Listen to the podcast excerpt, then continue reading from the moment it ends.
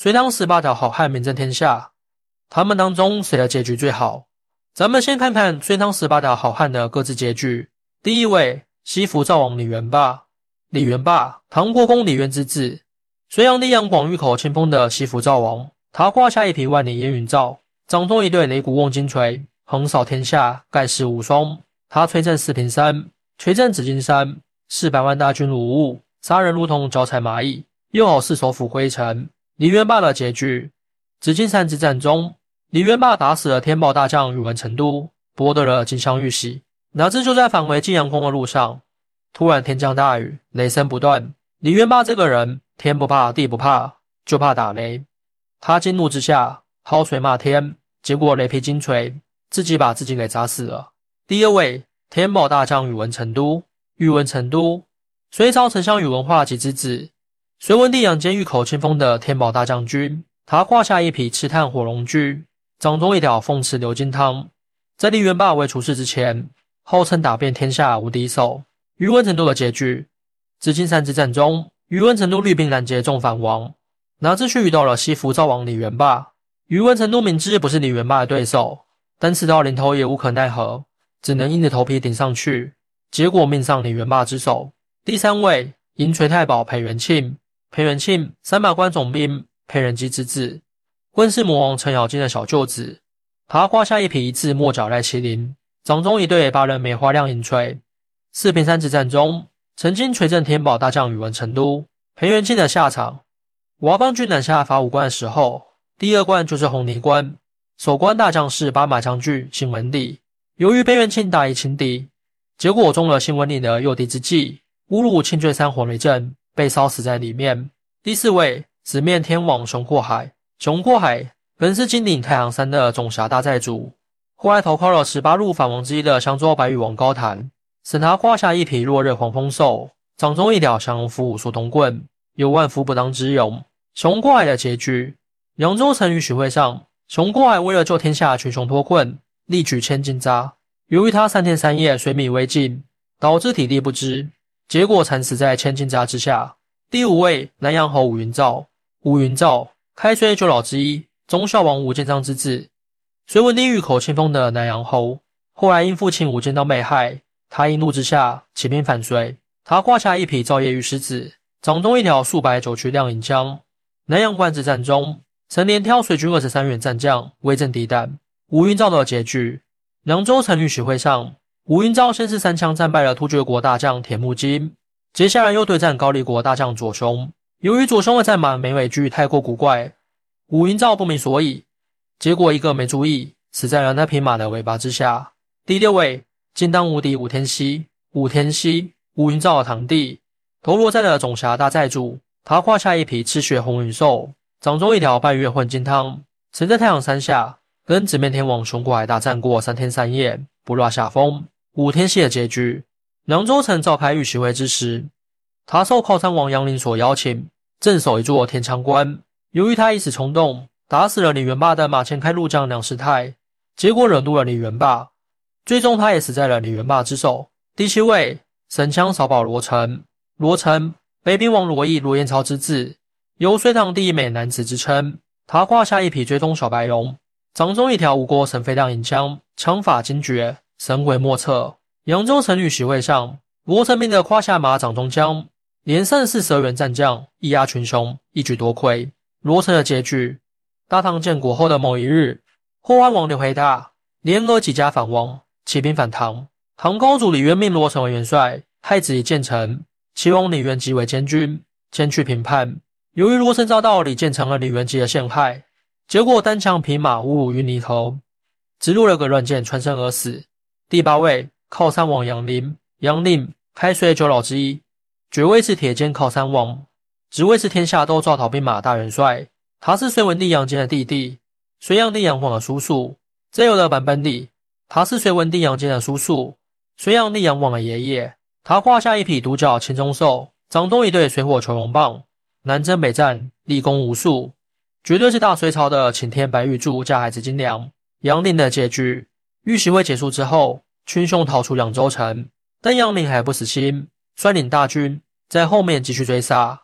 结果在祁连山段杨岭遇到了罗成，最终戎马一生的杨林死在了罗成的回马枪之下。第九位，花刀大帅魏文通。魏文通，潼关总兵，神威将军魏成之子，靠山王杨林的心腹爱将之一。他胯下一匹九点桃花兽，掌中一口勾肉古月象鼻子大刀，曾在潼关城外杀的秦琼等人，九战九败，九败九逃。魏文通的结局，一打瓦岗山的时候，靠山王杨林摆下了一座一次长蛇阵，命魏文通充当蛇头，结果大阵被瓦岗军攻破，魏文通死在了永山狼王不当的剑下。第十位。四宝大将上师徒，上师徒虎牢关的总兵，田威将军上四郎之子，靠山王杨林的心腹爱将之一。他头戴马明盔，身披麒麟甲，胯下宝马护雷豹，掌中一条八宝吸水铁路枪。四宝傍身，如虎添翼。上师徒的结局：虎牢关被瓦岗军攻破以后，上师徒自知无力回天，于是便打定了以死殉国的主意。他在阵前托孤。先把幼子上山托付给千琼抚养，后来又把放生四宝相赠，随后拔剑自刎。第十一位，白马将军秦文礼，秦文礼，红泥关总兵，虎威将军，秦永丰之子，考上王阳林的心腹爱将之一。他身高丈二，高大威猛，据说双臂一晃，有横推八马道，倒拽九人回之神地。他胯下一匹金金白毛大骆驼，掌中一条四人铁方槊，曾独斗瓦岗军的五虎八彪十三员大将。不仅不落下风，反而越战越勇。新闻里的结局：红泥关前，他又杀了银锤太保裴元庆，彻底惹怒了瓦岗群雄。瓦岗群雄为了给裴元庆报仇，一拥而上，群战新闻里。最终在裴元庆的引领相助之下，大家伙把新闻里给乱人分尸了。第十二位，平南王韩擒虎。韩擒虎，开水九老之一，原名韩擒豹，因十三岁那年赤手打虎，不改名擒虎。他胯下一匹神风古月驹，掌中一口犀牛望月山顶大砍刀，力猛刀沉，永不可挡，人称韩大刀。韩青虎的结局：韩青虎是开水九老之中为数不多的善终之人，他既没有战死沙场，也没有被隋炀帝杨王所害，而是病死的。由于他铁面无私，据说死后还做了阎罗王。第十三位铁锤大将梁师太，梁师太本是挂锤庄的庄主，后来被李元霸降服。做了李元霸的马前开路先锋官，他胯下一匹铁蹄旋风兽，掌中一对并铁爱欧锤，陈亮锤惊走了赤发灵官丹雄心。梁世泰的结局：梁世泰跟着李元霸参加御学会的时候，不进天仓关，结果和镇守天仓关的武天锡发生了冲突。由于梁世泰不是武天锡的对手，死在了武天锡的魂金汤之下。第十四位，昌平王邱瑞，邱瑞字梦龙，开岁九老之一，金琼秦叔宝的姨父。他本是南神将领，镇守一座长平关，后来投靠了大隋。当初大战长平关之时，他凭着胯下一匹赛风驹，掌中一条金丝软藤枪，曾和韩擒虎大战过六十多个回合，不落下风。邱瑞的结局：邱瑞有个徒弟，就是虎牢关的总兵四宝大将上师徒。瓦岗军大战虎牢关的时候，他曾去劝降徒弟，结果上师徒丝毫不为所动。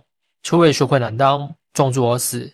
第十五位。红袍大帅杨义成，杨方是一成，东敏关的大帅，靠山王杨林的结义兄弟。他胯下一匹金顶火焰驹，掌中一口金背七星砍山刀，曾在同期阵中三十多个回合杀得秦琼连连败退。杨一成的结局：大战东岭关的时候，杨一成摆下了一座铜旗大阵，令瓦岗军吃尽了苦头。后来松剑拔锤到铜旗，铜旗阵被攻破，杨一成死在了神枪扫宝罗成之手。第十六位。兵马大元帅秦琼，秦琼字叔宝，大唐朝开国名将，凌烟阁的四功臣之一。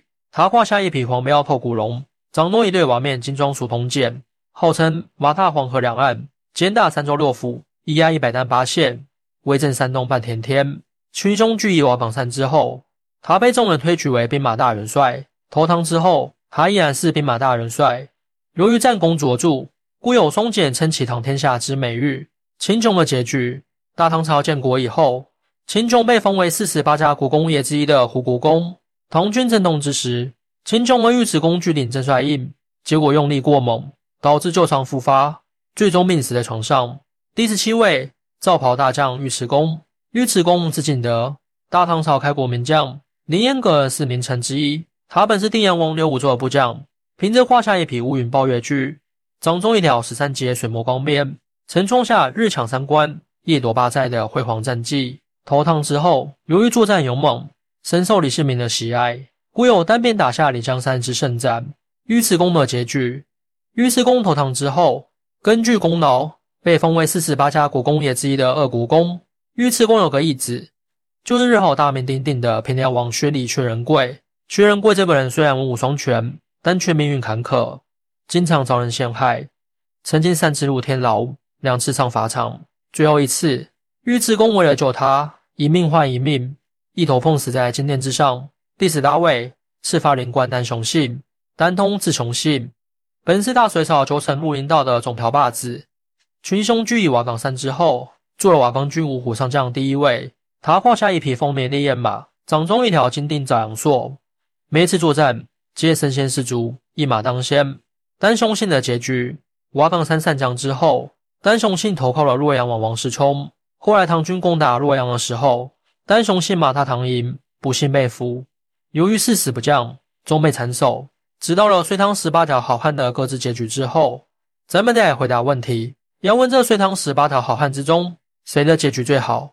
这个问题还真不好回答。在这些人当中，战死有十一位，分别是天宝大将宇文成都、阴罪太保裴元庆、直面天王熊祸海、南阳侯武云昭、金汤无敌武天锡、神枪少保罗成、靠山王杨林、花刀大帅魏文通、八马将军辛文帝、铁锤大将梁师泰、红包大帅杨义成。致敬的有三位，分别是四宝大将尚师徒。昌平王秋瑞、赵宝大将尉迟恭，病死的有两位，分别是平南王韩擒虎、兵马大元帅秦琼。被开刀问斩的有一位，是发令官丹雄信；被老田收走的有一位，西服赵王李元霸。由于这些人的结局各不相同，很难说出谁好谁不好，只能是仁者见仁，智者见智了。欢迎大家一起来讨论，您的支持是我更新的动力。更多精彩内容，请关注伴你听书。